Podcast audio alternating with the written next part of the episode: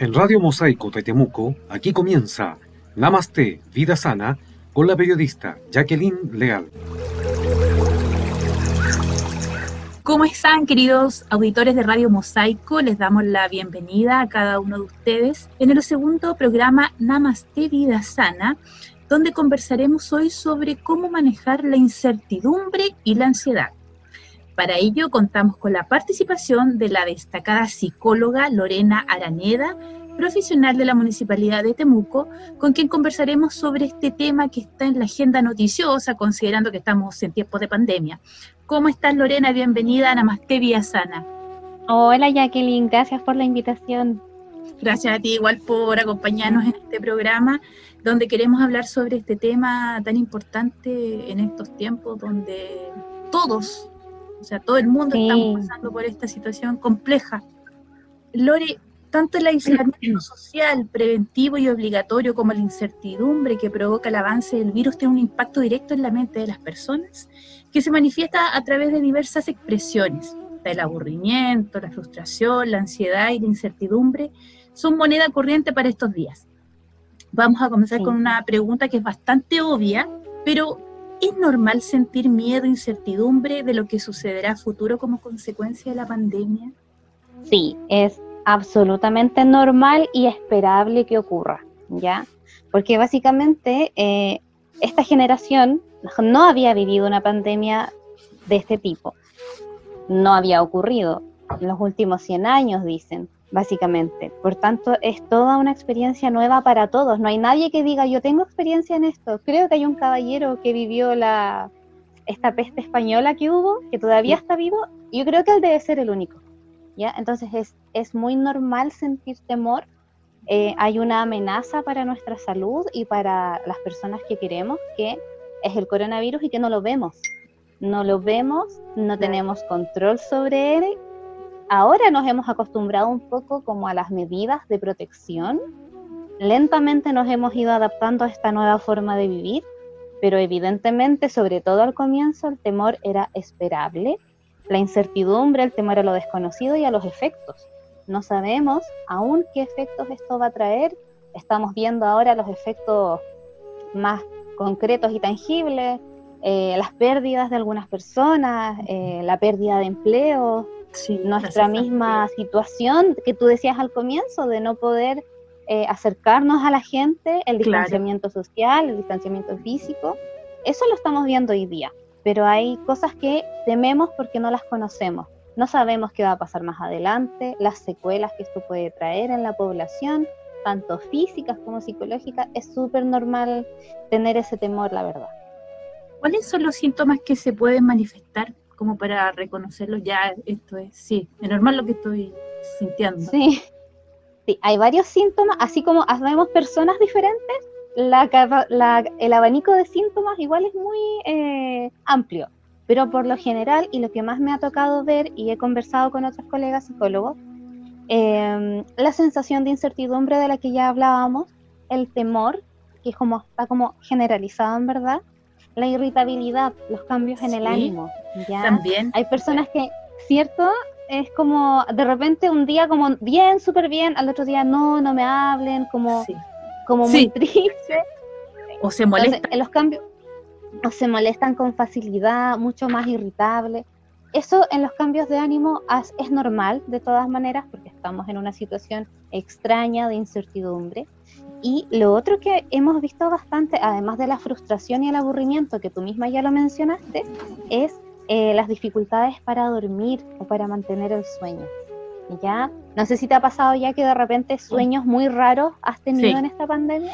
Sí, y sabes lo otro, lo que me pasa que estoy despertando a las 3 de la mañana, 3 y media, y quedo ahí esperando poder quedarme dormida porque el otro día hay que trabajar, o sea, a las 7, 8 de la mañana y hay que estar en pie, pero es verdad, eso me ocurre. Y los sueños extraños donde uno eh, sueña con Sí, la verdad es que mucha gente está con sueños súper extraños, súper terribles, pesadillas, y o lo contrario, no duermen nada, ¿ya? con mucho insomnio o dificultades para mantener el sueño. Y tiene que ver con todas estas emociones mezcladas que estamos sintiendo que en la noche nuestro sistema nervioso procesa a través del sueño y de, de los sueños básicamente, y ahí están, se proyectan. Por eso ocurre, ¿ya? Eh, hay cierto nerviosismo también en las personas. Y eso es todo parte de esta nueva experiencia que estamos viviendo y que se ha extendido en el tiempo más encima, que ni siquiera es que uno diga ya, ya pasó. No, es todo eso esperable y es normal. Sí hay que tener ojo con cualquier síntoma que ya empiece como a dañar mi calidad de vida de una forma muy notoria, ahí hay que buscar ayuda profesional. ¿Cómo qué síntoma, Lorena? Mira, por ejemplo, el insomnio. El insomnio es terrible porque hace que la gente esté irritable al día siguiente y funcione mal relaciones laborales, relaciones personales. En todo es como que te, te influye en todo. Lo mismo que los pensamientos muy eh, recurrentes sobre fatalidad, por ejemplo. Claro, sí. ¿Ya? Las personas que se deterioran mucho de su estado de ánimo por todo lo que está pasando, ojo ahí. ¿ya? Y personas que, que Sí, perdón. Y hay mucha gente que, no, no mucha, pero hay personas que comparten noticias negativas entonces uno como que no entiende por qué, si eh, tiene que ser todo lo contrario, ver algo más positivo, porque genera más alarma entre las personas. Sí. Sí, hay que filtrar, uno tiene que filtrar lo que va a escuchar y lo que va a ver, porque si no, estamos sonados. Principalmente con las noticias, evitarlas en la noche un poco para dormir mejor. Sí, yo lo que sugiero en general, y todos los colegas sugieren, es que uno filtre noticias. ¿Ya? Mm. Por ejemplo, ¿yo qué estoy haciendo? Yo veo noticias en la mañana en el desayuno, un ratito, no pesco mucho, un rato nomás. y luego en la, en la tarde noche veo un rato como para ver qué pasó durante el día. Pero no veo más. Yo después no vuelvo a meterme redes sociales, noticias, no. Porque creo que hay que dosificar. Si yo no dosifico, bueno, el otro, yo, por ejemplo, alguien que está con insomnio, ojalá no vea noticias de noche, mm. ¿cierto? ¿Para qué va a tener ese estímulo? Pero sí hay que estar informado, pero hay que dosificar. Ok. ¿Es aconsejable hablar y decir lo que estamos sintiendo en este caso con nuestra propia familia o mejor recurrir a un profesional? Mira, es que todo va a depender de qué estamos compartiendo, ¿cierto? De qué tan grave es lo que estamos sintiendo. Si queremos hablar sobre cómo nos estamos sintiendo eh, con los efectos de la pandemia, los temores que podemos tener por nuestro trabajo, nuestra salud, es válido hacerlo, de hecho es súper recomendable. Lo que no es recomendable es aislarse o suprimir emociones. Eso ningún psicólogo jamás lo va a recomendar, mm. ¿ya? Lo que claramente uno tiene que cuidar es con quién vamos a hablar de esto, ¿ya? Esto mismo que tú decías, ya que súper bien, eso mismo que tú decías de esta gente que está como bombardeándote de información, así como que es real, pero está totalmente sesgada en lo negativo, no mm. nos hace bien. Entonces, ojo con quién o a quién vamos a escuchar, ¿ya? Lo ideal es poder tener como ese criterio de eh, saber con qué amigo, con qué persona puedo conversar y a lo mejor va a tener un mensaje más esperanzador o me va a ayudar a buscar soluciones finalmente, ¿ya? Y el otro extremo, ya cuando vemos que una persona lo está pasando muy mal y su calidad de vida ya se deterioró totalmente, eh, claro, ahí tú tienes que ya buscar apoyo profesional, pero siempre hablar, siempre hablar con tus cercanos. Eso es súper importante. Decir lo que uno siente. Mm, es cierto. Normaliza un poco. Dime, dime. Lore, ahora vamos a realizar un alto musical y continuamos con la entrevista en Radio Mosaico de Temuco.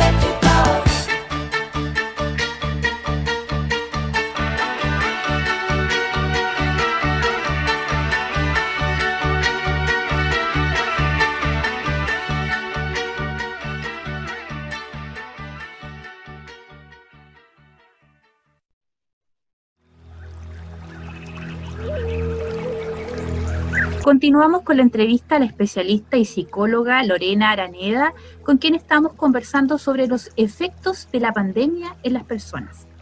Lorena, ¿cómo podemos manejar estos estados de ansiedad? ¿Qué otros tips nos puedes entregar? Mira, te voy a dar unos como sugerencias que son para todas las personas, como básicamente todas las edades, pues son como genéricas, ¿ya? Em, lo primero es el autocuidado, ¿ya? La ansiedad se está produciendo porque hay temor a algo que no conocemos, a algo desconocido. Es un temor de algo tanto del futuro como de lo que estamos viviendo ahora ya.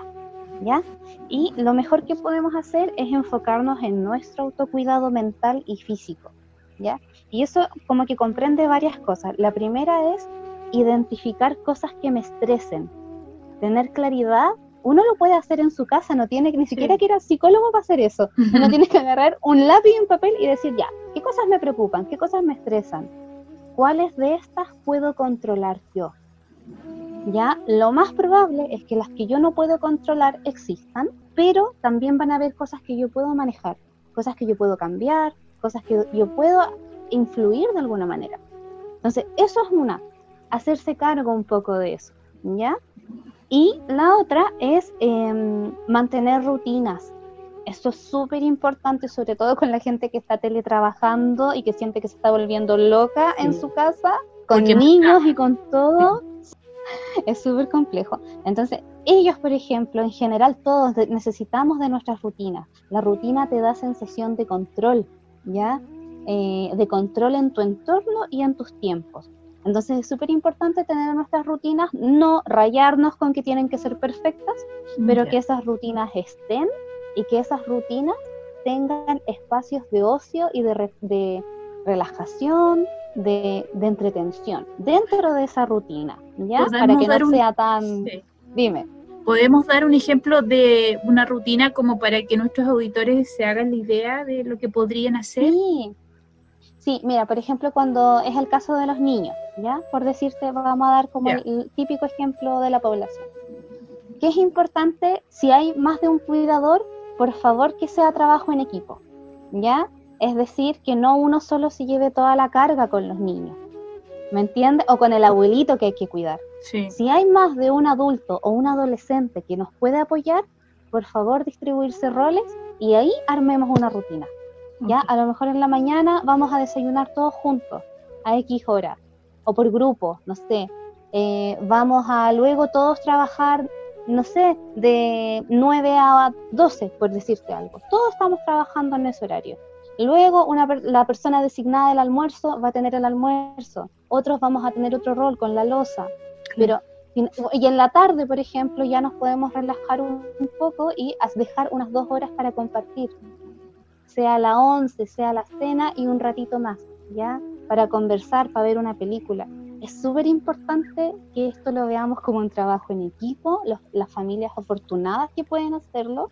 Hay personas en nuestra sociedad que están súper complicadas porque son o muy eh, o viven solas o están a cargo de muchas cosas a la vez, pero los que puedan hacer este tipo de cosas, yo les doy esa sugerencia porque es mucho más fácil, más llevadero. Y también se mantiene como más ocupada, y no se piensa tanto lo que está ocurriendo, no se ve televisión. Exacto, y de hecho mantenerse activo mental y físicamente es otra de las recomendaciones en general que todos los especialistas estamos dando, porque em, no tienes, o sea, tienes tiempo para preocuparte, sí, evidentemente, si esto no es cegarse, ¿ya? Mm. Pero también tienes tiempo para sentirte que estás haciendo algo por ti, estás haciendo algo por tu familia, entonces cambia la predisposición del ánimo también. Ya es súper importante el humor, ya que también poder tener espacios de entretención, eh, porque si no es muy difícil, muy, muy difícil. Lorena, retomando el tema que tú señalaste con referencia a los niños, ¿Cómo podemos hablar con ellos, explicarles lo que está ocurriendo y que entiendan que ya no pueden salir a jugar como lo hacían antes, compartir con, los compañeros o también ir a ver a sus abuelos y tíos porque estamos con Qué tremendo, para los niños es súper difícil. Imagínate, para un adulto es difícil. Se supone yo puedo moderar mi ánimo, moderar mi impulso. Imagínate para un niño que está aprendiendo eso. ¿ya? entonces, ¿En qué nos ganan los niños? En que los niños son mucho más adaptables que nosotros, ¿ya? Si bien les cuesta quizás regular algunas cosas emocionales, por lo general son mucho más adaptables. No sé si te has fijado, nos sorprenden constantemente en eso. Su resiliencia es admirable, los niños son mm. así. Entonces hay que entenderlo así también. ¿Qué le puedo yo recomendar a la gente? Que en vez de prohibir, porque hay gente que se lo puede decir así a los niños, y como, no, está prohibido y nos van a multar y no sé qué, que es verdad, ¿ya? Sí. Pero en vez de prohibir y usar como esa narrativa, quizás la sugerencia es desde el cuidarnos, ¿ya? Desde el cuidarnos a nosotros, desde el cuidar a la abuelita, desde el cuidar a la vecina, mira que la de allá, nosotros la conocemos, sabemos que tiene tal enfermedad, desde ahí cambia, desde ahí lo que yo hago, que es distanciarme físicamente de otro, pasa a ser un acto de bondad, pasa a ser un acto lindo. Yo estoy cuidando a otras personas y a mi, a mi propia familia. Al hacer todo esto de que, mira, el papá llegó del trabajo y hizo todo este operativo de limpieza para entrar a la casa porque nos ama. ¿Me entiendes, ya? Sí, todo depende cómo uno le explique ¿ah? y la forma, las palabras que utilice. Sí, de todas maneras, o sea, si yo, si yo niña veo a mis papás desde el, desde el castigo hablando, desde lo, latero, que es real que es latero, pero si lo veo así, lo voy a entender así probablemente.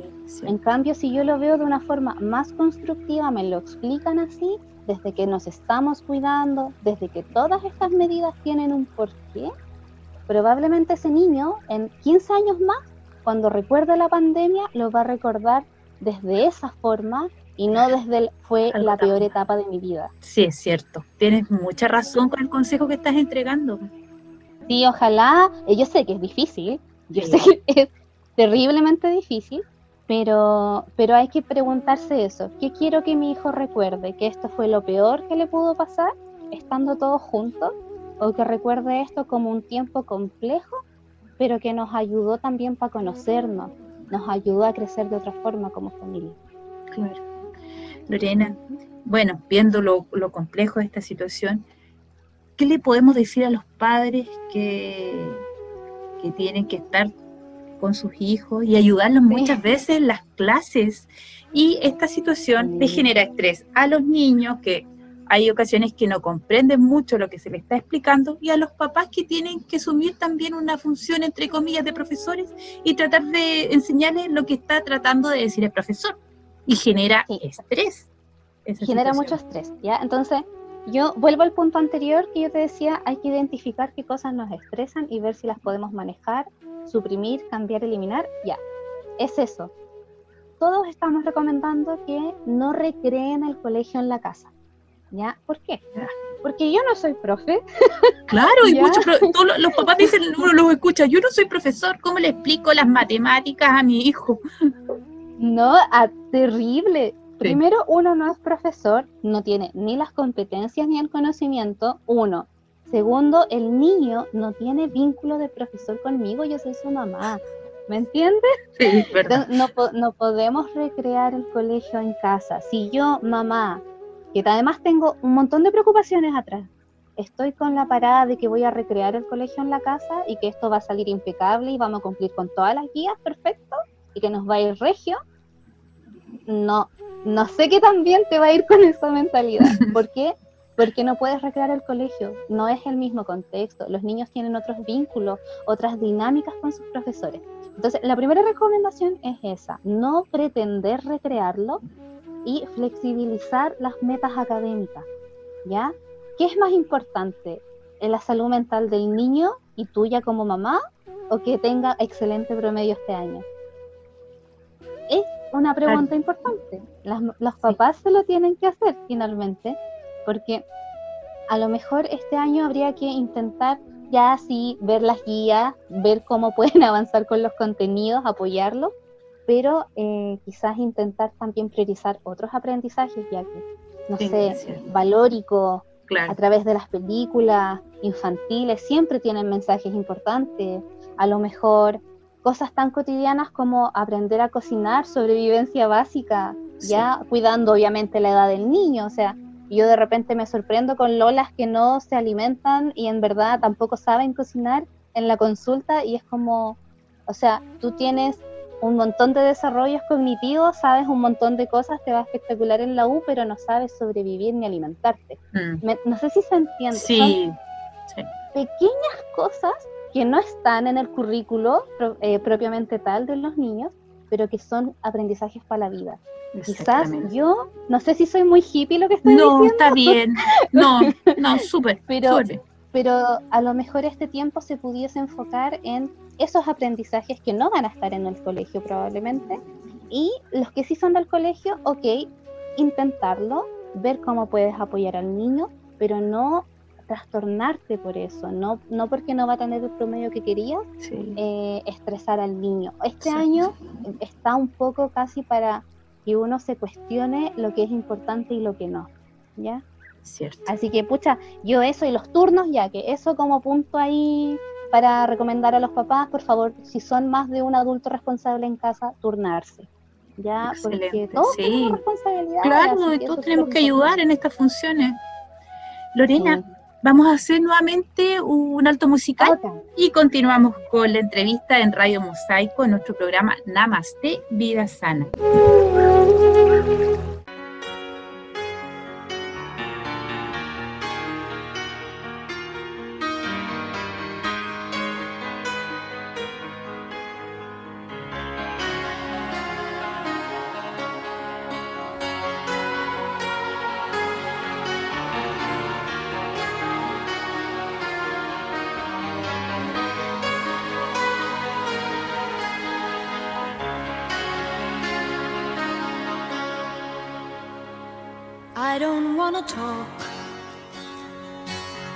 About things we've gone through, though it's hurting me. Now it's history. I played all my cards, and that's what you've done too. Nothing more to say, no more race to play. The winner takes it all the loser standing small beside the victory. That's a destiny. I was in your arms, thinking I belonged there. I figured it made sense,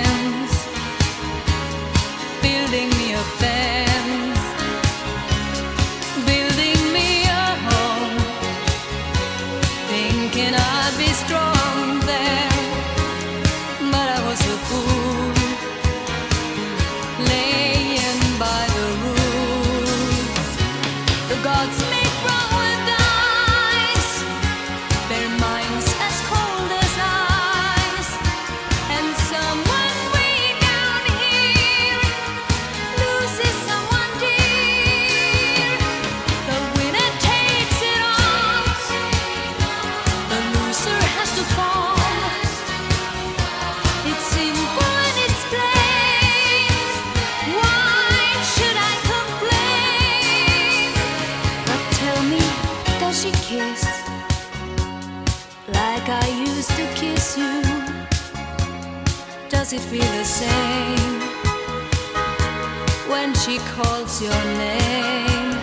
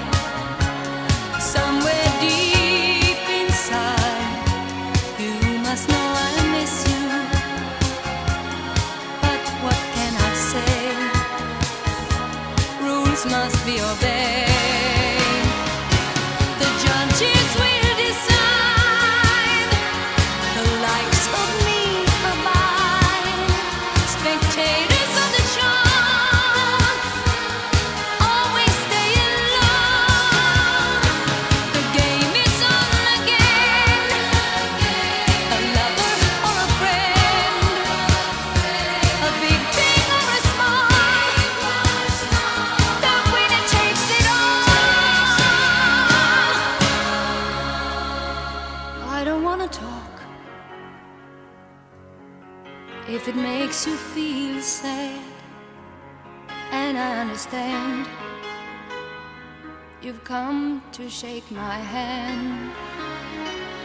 I apologize if it makes you feel bad seeing me so tense. No self confidence, but you see, the winner takes it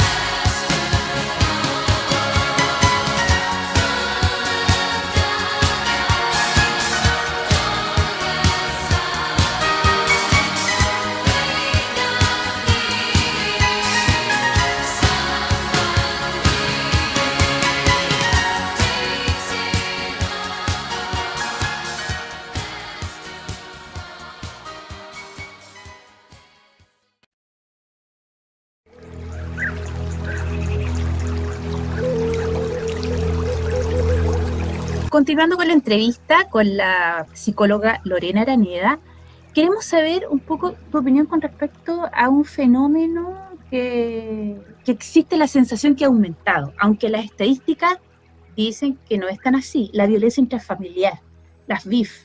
Hay una sensación que ha aumentado este tipo de delitos.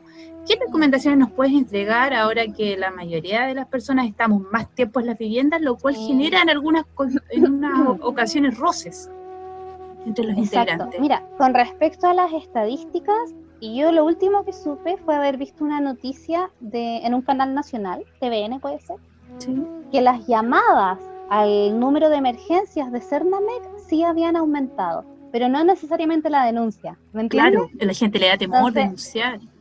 Sí, hay todo un tema con el tema de la denuncia, pero que el fono de orientación, que es el 1455, ese fono había recibido como un alza de llamadas de víctimas de violencia intrafamiliar, de violencia doméstica finalmente, eh, ahora en este tiempo de confinamiento, de distanciamiento social, ¿ya?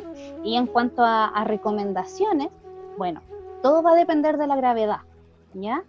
Ejemplo, personas que uno sabe como amiga de repente, como amiga, como hija, como hermana, uno sabe cuando hay dinámicas más tóxicas o más agresivas en las parejas. Y a lo mejor si tenemos una amiga o alguien que sospechamos que lo puede estar pasando mal o que desde entorno nos ha dicho, estar presente siempre. Es difícil, es súper difícil porque ahora estamos físicamente distanciados.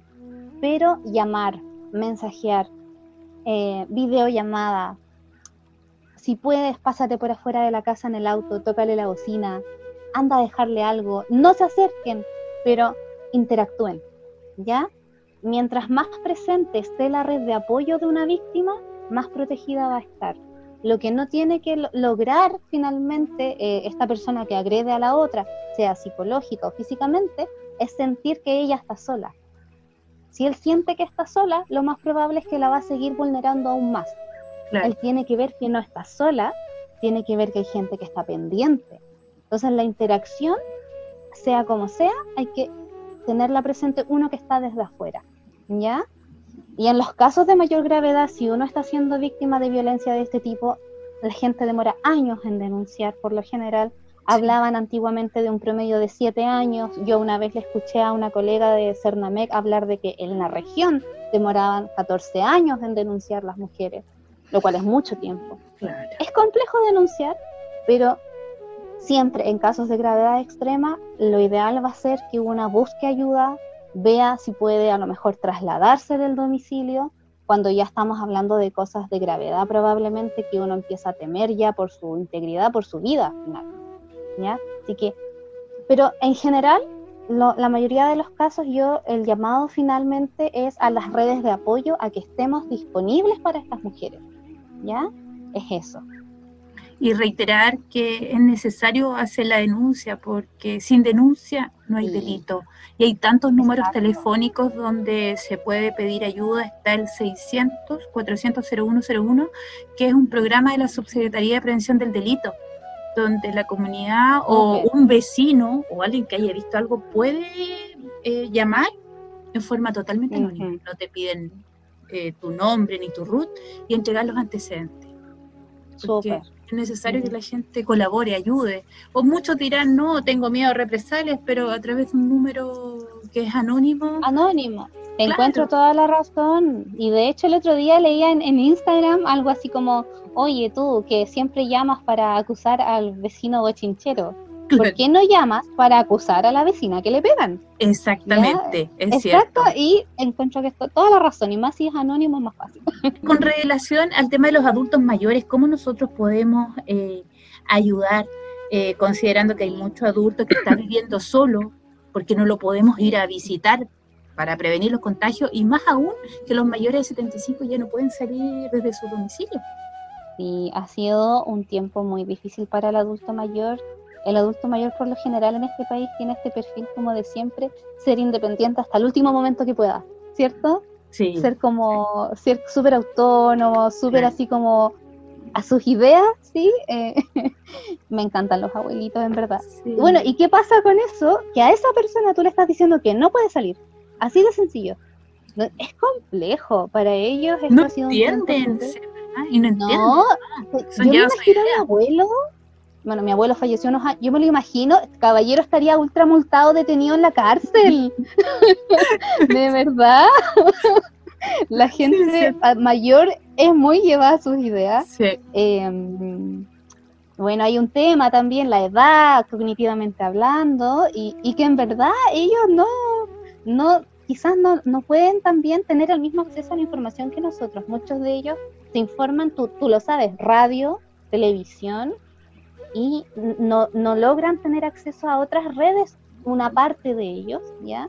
Eh, entonces también se quedan solo con esos dos medios, Sí. ¿ya? También a veces es bueno poder informarles a ellos. Ese es el primer tip, ¿ah? El primer tip es estarles mencionando como las novedades que hay en cuanto a las restricciones, por ejemplo, porque la forma en que ellos se informan de las cosas es distinta a la de la población más joven. Mm. La población más joven es todo rápido, Twitter, Facebook, ¿cierto? Ellos no, Instagram, claro. Exacto, entonces la primera recomendación es esa, estar atentos a información que les sea de utilidad. La segunda es, em, también tiene que ver con la red de apoyo finalmente que hablábamos hace un rato, sobre todo con los que están solos, ¿ya? Es poder estar presentes. Por ejemplo, las familias que tengan varios primos, varios hermanos, varios hijos, turnarse. ¿Se entiende a lo que voy? Turnarse para llamar por teléfono, turnarse para hacerle las compras, turnarse. Que esto sea una rutina. El abuelito va a tener sensación de control sobre al menos su interacción. ¿Me Claro. entiendes? Sí, O sea, yo sé que el lunes me va a llamar la Sonia, el martes me llama mi sobrina. No sé. Es la sensación de control la que se nos alteró a todos. Entonces, a los abuelitos les sirven las recomendaciones de rutina que dimos hace un rato atrás, pero sobre todo de red de apoyo para evitar esta sensación de soledad y de descuido. Así que es súper buena esa, mm, esa recomendación de que a lo mejor puedan turnarse los familiares para no sobrecargar a nadie tampoco claro. en el apoyo concreto que puede ir a hacer compras o algo por el estilo y el apoyo más emocional, las personas mayores que son más religiosas, quizá eh, juntarse en ciertos horarios para orar, por ejemplo, ese tipo de cosas, ¿ya? Eh, ponerse de acuerdo, estamos viendo una película, la vemos juntos, la comentamos por teléfono, ese tipo de cosas. Ya, excelente. Y si nos están escuchando en estos momentos, algún adulto mayor que entienda que todas estas medidas uno las adopta Sí. porque los queremos cuidar, porque es tan Exacto. peligroso si uno va y se acerca y, y lo contagia, ¿no? Uno lo hace todo con, con cariño. Todo por amor finalmente, Sí, no es por castigo. Sí. Lore, antes de terminar la entrevista, eh, quiero que tú nos comentes eh, de qué forma estás atendiendo, porque tú eres psicóloga, trabajas en la Municipalidad de Temuco, pero también tienes tu Sí. consulta particular. ¿De qué forma estás atendiendo? ¿Número de contacto, telefónico, mail? ¿Qué, qué datos nos puedes entregar? Sí, súper. Gracias por el espacio para comentar esto. Sí, Estoy atendiendo eres muy buena online. Estoy atendiendo online ya que la situación a mí no me da para atender presencial, me da temor por mí y por las otras personas. ¿ya? Sí. Así que no, online, distintas plataformas dependiendo de la persona a la que le acomode más. Skype, Meet, Hangout, la que le acomode más en el fondo. Y mira, me pueden buscar en Instagram. Mi Instagram es psico-lorena araneda, todo junto, psico-lorena araneda. O me pueden escribir o llamar al teléfono. Yo Ya. recibo WhatsApp, ningún problema, al más 569-998-18875. Así que ahí me ubican, yo atiendo FONASA y particulares. Ah, Excelente. Muchas gracias, Lorena. Lorena Araneda, psicóloga de la Municipalidad de Temuco. Agradecemos sinceramente por habernos acompañado en esta entrevista en el programa Namaste Vida Sana en Radio Mosaico de Temuco. Y desde ya te dejamos invitada para una próxima ocasión, para que conversemos estos temas tan interesantes relacionados con, con el tema de la pandemia, la ansiedad. Y hay que destacar también que tú eres instructora de yoga. Sí, así es. Así que yo feliz de participar cuando tú me invites, yo contentísima de estar ahí. Muchas gracias, Lorena. Y a ustedes, queridos auditores, les extendemos la invitación para la próxima semana y recuerden cuidarse junto a sus familias. Nos vemos, muchas gracias y namaste.